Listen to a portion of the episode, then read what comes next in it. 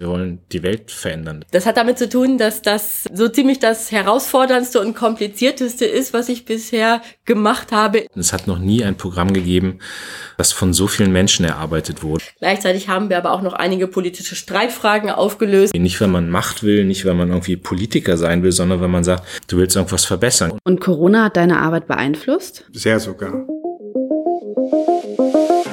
Aus dem Maschinenraum.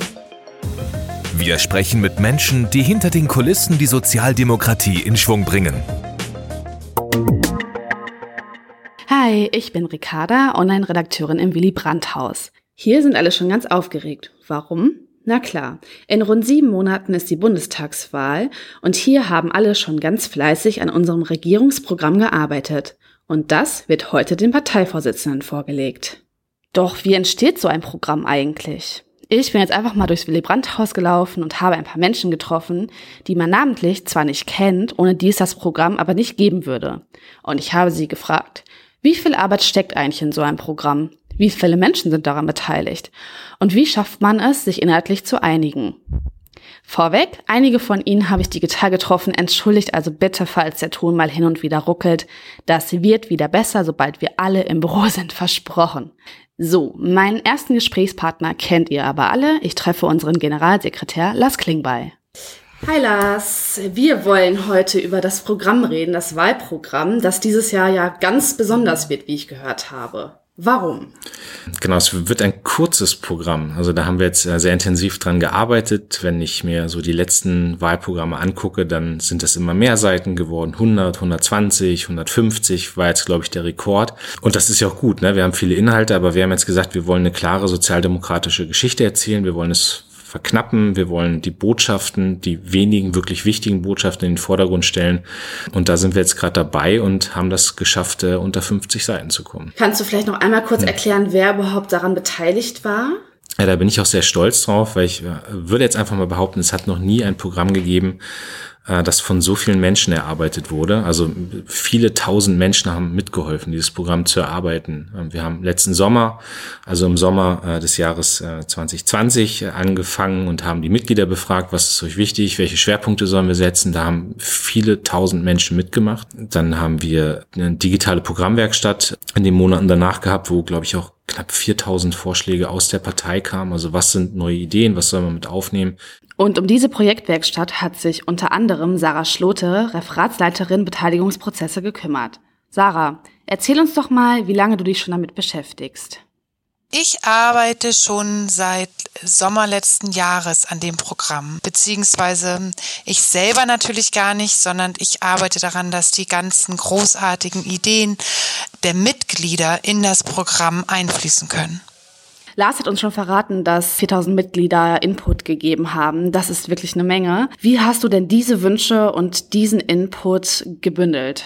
Da war ich zum Glück nicht alleine. Wir haben ja großartige Clusterverantwortliche, Mitglieder aus dem ähm, Parteivorstand, die mit den ähm, Mitgliedern, die sich dort beteiligten wollten, ins Gespräch gekommen sind, die sich die ganzen Kommentare durchgelesen haben, die in sechs Online-Konferenzen mit Mitgliedern nochmal diskutiert haben, so dass sie diese Ideen ganz direkt aufnehmen konnten, um dann das Programm zu schreiben. Hui, das klingt ehrlich gesagt sehr anstrengend und nach sehr viel Arbeit. Lars, vielleicht kannst du uns noch mal erklären, warum es dir so wichtig war, die Mitglieder so prominent einzubinden. Also weil ich erstmal davon überzeugt bin, dass je mehr Leute mitmachen, desto besser ist das. Also ich glaube an die Kraft von vielen und dass es nicht gut ist, wenn Einzelne das entscheiden. Also das ist für mich so ein grundsätzlicher Ansatz in der Politik und das habe ich ja an vielen anderen Stellen schon auch gelebt. Und das Zweite ist, ich meine, für die SPD ist das Programm immer wichtig. Ja, wir sind eine Partei, die von Inhalten getrieben ist. Wir wollen die Welt verändern. Das, das mag vielleicht irgendwie erstmal so ganz salopp klingen, aber das ist ja für mich und für ganz viele andere, die ich kenne in der SPD, ist das der Antrieb gewesen, überhaupt in Politik zu gehen. Nicht weil man Macht will, nicht, weil man irgendwie Politiker sein will, sondern weil man sagt, du willst irgendwas verbessern. Ja, bei mir war das der Kampf gegen rechts, auch irgendwie, dass der Disco-Bus fährt, bei anderen ist es das Klimathema, bei, bei Dritten ist es vielleicht die Migrationspolitik. Also wir haben alle einen inhaltlichen Antrieb und deswegen ist für die SPD neben Olaf Scholz als Kanzlerkandidat auch ganz wichtig, was steht im Programm drin. Und du hast recht, also geht ja auch so ein bisschen um den Blick hinter die Kulissen. Es ist wahnsinnig anstrengend. Also wenn ich mein letztes Wochenende nehme, das erste Wochenende, wo so die ersten Sonnenstrahlen rauskamen und gefühlt alle draußen waren, saß ich das ganze Wochenende drin und habe telefoniert und habe versucht, irgendwie dieses Programm zusammenzuschustern. Aber ich glaube, am Ende ist das wert. Also es macht mir Spaß. Ich finde auch wahnsinnig toll, wie die Leute sich alle einbringen aus der Partei, wie man kämpft auch um Inhalte. Es geht ja auch um, manche Konflikte sind auch da. Aber es macht einfach wahnsinnig Spaß und ich werde am Ende schon auch sehr stolz sein, wenn ich das Programm so zum ersten Mal beschlossen dann in der Hand halte und sage so und damit jetzt auf in den Kampf und äh, jetzt Olaf zum Kanzler machen. Ebenfalls viele Stunden hat Christina Schildmann an der Erstellung gesessen. Christina, erzähl, wie glücklich bist du, wenn du das beschlossene Programm in den Händen hältst? Ziemlich glücklich. Das hat damit zu tun, dass das so ziemlich das herausforderndste und komplizierteste ist, was ich bisher gemacht habe in meiner Zeit als Abteilungsleiterin der Abteilung Inhalte und Impulse, also in zwei Jahren. Vielleicht kannst du uns noch mal erzählen, womit du dich in den vergangenen Wochen beschäftigt hast, wahrscheinlich Tag und Nacht. Tag und Nacht in verschiedenen Schleifen am Programm gearbeitet, nicht alleine, sondern mit anderen mit der Abteilung, aber auch mit externen. Wir haben immer wieder den Text weiter bearbeitet. Wir sind gestartet mit einem doch natürlich viel zu langen Text. Das war klar. Wir sind auch gestartet mit einem Text, der noch nicht ganz lesbar war, der noch nicht immer ganz logisch im Ablauf war. Und wir haben zusammen mit den Parteivorsitzenden und dem Kanzlerkandidat und dem Fraktionsvorsitzenden und so weiter immer mehr mit dem Wahlkampfleiter natürlich, dem Generalsekretär, immer weitere Verfeinerungsstufen gemacht und den Text immer kürzer, immer lesbarer gemacht. Gleichzeitig haben wir aber auch noch einige politische Streitfragen aufgelöst, denn vieles wird ja in unserer Partei sehr kontrovers und engagiert diskutiert. Das war auch noch Teil der letzten Tage und Wochen. Welche Streitfragen gab es denn zum Beispiel? Bei den meisten Fragen ging es überhaupt nicht um das Ob. In den Zielen waren sich fast alle fast immer völlig einig. Diskutiert wurde, lebhaft diskutiert wurde, aber oft über das Wie. Ich mache ein Beispiel. Allen war klar, und die Corona-Phase hat das nochmal ganz eindrücklich gezeigt, Familien brauchen mehr Zeit. Es lagen ganz viele Modelle auf dem Tisch, wie man Familien mehr Zeit ermöglichen kann. Und es wurde jetzt wild darüber diskutiert, welches die besten Modelle sind. Wir haben daraus jetzt einen Vorschlag entwickelt, den auch alle gut finden. Und jetzt steht der Entwurf. Wie zufrieden bist du denn mit dem Inhalt? Ich bin sowohl mit dem Inhalt als auch mit der Form sehr zufrieden. Ich glaube, da ist uns ein guter Wurf gelungen. Das ist aber noch nicht der, das letzte Wort zu dem Programm, weil jetzt gibt es nochmal eine Phase, wo wir wiederum einbeziehen und dieses Programm diskutieren mit Verbänden, mit Multiplikatorinnen und Multiplikatoren, nochmal mit, äh, mit Gliederungen. Und dann werden wir am 20. nochmal eine neue Fassung, eine überarbeitete Fassung vorlegen und erst dann ist es wirklich fertig. Nein, auch dann ist es noch nicht fertig, denn der Parteitag muss ja zunächst auch noch drüber befinden am 9. Mai. Also wir haben noch viele Zwischenetappen vor uns, aber dieser erste dritte ist für uns doch, also auch für mich ein magisches Datum, weil wir da wirklich den ersten Entwurf vorlegen. Lars, vielleicht magst du uns noch mal verraten, welchen inhaltlichen Aspekt du am besten findest. Gibt es da einen? Es gibt ganz viele Themen, die ich gut finde. Ne? Es gibt also, wir haben die Kindergrundsicherung da drin. Das ist, das ist schon echt ein Umbruch auch im Sozialstaat, dass man sagt, wir sichern Kinder jetzt eigenständig ab und wir sorgen dafür, dass alle Kinder eine Perspektive haben, auch unabhängig von den Eltern. Oder dass wir das Investitionsniveau wirklich auf ganz hohem Niveau verstetigen wollen. Also, dass wir jedes Jahr zig Milliarden ausgeben wollen für Zukunftsinvestitionen. Oder dass wir auch sagen, im Bereich der erneuerbaren Energien, ne? also wie können wir Klimaschutz vorantreiben? dass wir da vieles haben. Also es gibt ganz viele tolle Einzelaspekte. Was für mich aber das Wichtigste ist, ist, dass wir eine Erzählung haben für die Zukunft dieses Landes. Also das sind gerade diese drei Begriffe von Olaf, immer Zukunft, Respekt, Europa. Und das haben wir ausbuchstabiert. Also es geht ja nicht darum, dass wir Einzelmaßnahmen irgendwie nacheinander aufzählen, sondern dass wir sagen, es gibt eine sozialdemokratische Erzählung für die Zukunft des Landes. Die nächsten Jahre werden richtig heftig. Nach Corona, alle kriegen das mit, was wir gerade an Geld ausgeben, was ich richtig finde. Alle kriegen aber auch mit, wie Arbeitsplätze wegfallen, wie Wirtschaft sich verändert, wie der Sozialstaat auf einmal massiv an Bedeutung gewinnt. Ähm, ein Klimathema, das immer noch da ist und das immer noch wichtig bleibt. Und jetzt ist doch die Frage, wer hat eigentlich eine Idee für die Zukunft dieses Landes? Also wer hat eine Idee, wie man das alles wieder aufbaut, wie man Arbeitsplätze schafft, wie man Wertschöpfung und, und Wirtschaftswachstum schafft? Und, und da haben wir eine Gesamterzählung. Und deswegen will ich gar nicht irgendeinen einzelnen Aspekt rausziehen, sondern sage, wir haben eine, einen Plan. Also wir haben eine Gesamtidee, was hier in diesem Land passieren muss.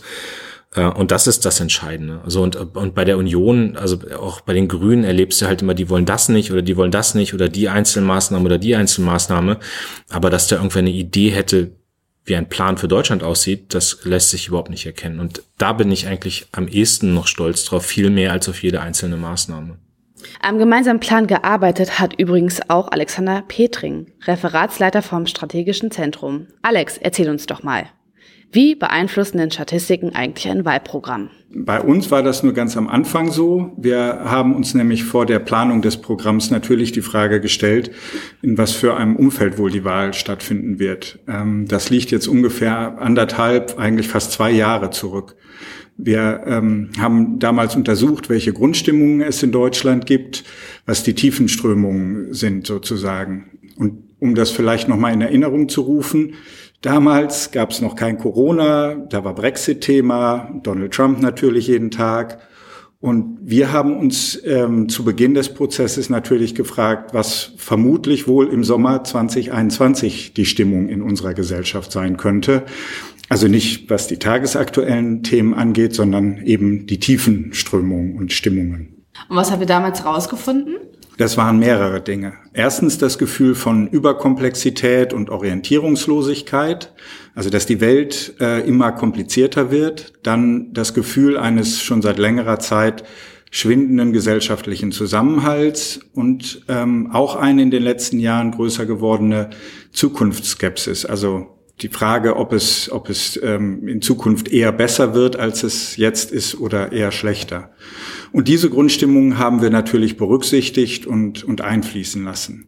Und bei dem weiteren Prozess des eigentlichen Sammelns und Entwickelns von Ideen und des Schreibens äh, spielten Umfragen dann keine Rolle. Das wird erst dann wieder relevant, wenn der Wahlkampf losgeht und wir planen, welche Themen wir stärker in den Vordergrund stellen und welche vielleicht nicht so zentral.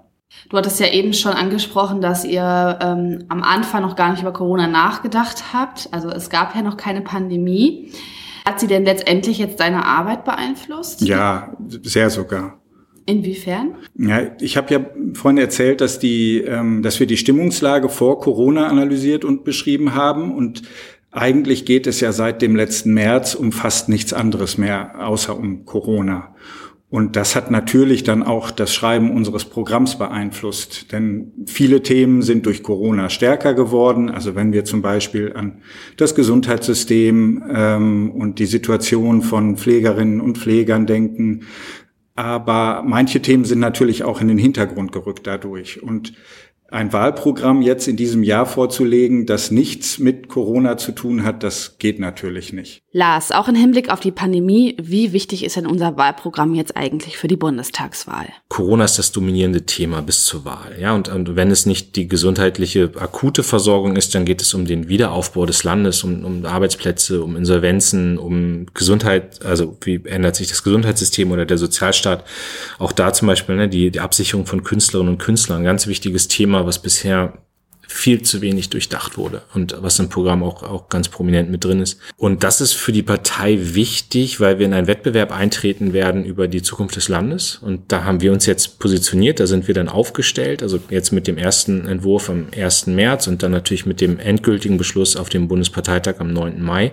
Und das Zutrauen, also die, die Menschen werden bewerten bei der Bundestagswahl, wer hat eine Idee für die Zukunft und wem trauen wir zu, das auch wirklich umzusetzen, was man sagt. Und da hat die SPD eine hohe Kompetenz. Ja, wir haben uns in dieser Regierung an Sachen gehalten, die wir versprochen haben. Wir haben in der Corona-Zeit, weißt du, wir, nehmen jetzt hier gerade auf in einer Phase, wo, wo Jens Spahn äh, jeden Tag in der Zeitung ist, weil er das Impfen und das Testen nicht hinbekommt. Ja, und unsere Ministerinnen und Minister haben immer alles hinbekommen. Also Olaf Scholz, Hubertus Heil, Franziska Giffey. Also auch das Zutrauen. Ne? Also machen die eigentlich wirklich das, was die da sagen? Und das gibt es bei uns auch. Und, und das ist, äh, dafür brauchst du diesen Plan. Du musst sagen, in welche Richtung es geht und du musst die Kompetenz auch äh, der Menschen zugeschrieben bekommen, dass du das auch wirklich machst. Und das haben wir beides. Okay, halten wir fest. Wir haben einen Plan. Aber wie können wir alle denn jetzt helfen, dass dieser Plan von ganz, ganz, ganz vielen Menschen wahrgenommen wird? Den Plan lesen, den Plan verinnerlichen und dann darüber reden. Das ist das Entscheidende. Und das ist natürlich in diesen Corona-Zeiten wahnsinnig schwierig. Ja, also weil ich glaube, jeder, der politisch aktiv ist, dem fehlen gerade die Veranstaltungen. Äh, man geht gerne irgendwie abends auf die Ortsvereinsversammlungen oder man geht zum Stammtisch oder man geht in den Verein und äh, egal wo, man trifft Leute und darüber reden. So und dieses Reden ist ja gerade ganz schwierig. Ähm, Und deswegen, ja, also nutzt die WhatsApp-Gruppen, nutzt die Facebook-Gruppen, nutzt die Zoom-Konferenzen, nutzt die Telefonate und redet drüber, was die SPD vorhat. So, das ist das, wo alle helfen können. Ähm, nutzt eure Social-Media-Kanäle, um darüber zu berichten, was Olaf Scholz und äh, Saskia Esken und Norbert Walter Borjans vorhaben. Also das ist, glaube ich, das Entscheidende, dass man drüber spricht und dass man die Debatten anstößt. Und was ich ja merke, ist, das äh, habe ich beim Debattencamp gesehen, auch bei der Jahresauftaktklausur, ähm, die Leute haben schon Lust, auch über andere Themen als über Corona zu reden. Die wollen über Zukunft reden und die wollen darüber reden, wie dieses Land sich verändern muss und was man lernen muss, auch aus der Krise vielleicht, aber was besser werden muss. Ne? Und das, das ist das, wo ich mir wünsche, dass die Mitglieder unserer Partei oder die Unterstützer auch unserer Partei, dass die alle selbstbewusst sagen, hier ist der Plan und wir reden jetzt mal drüber. Also, liebe Genossinnen und Genossen, wir legen euch jetzt mit dem 1. März den Entwurf für das Regierungsprogramm vor. Ähm, wir haben da lange dran gearbeitet, wir haben viele eure Ideen aufgenommen. Das ist jetzt unser Angebot und ähm, äh, natürlich sind wir interessiert über eure Rückmeldung. Was gefällt euch am besten? Wo habt ihr vielleicht noch Vorschläge, wie man das Programm noch besser machen kann? Also meldet euch gerne. Ähm, wir freuen uns über euer Feedback. Genau, vielen Dank, Lars. Also folgt unserem Telegram-Kanal, falls ihr das noch nicht macht, und schickt uns Audiodateien mit euren Fragen. Die möchten wir dann in einem Spitzenpodcast mit Olaf, Saskia und Norbert besprechen.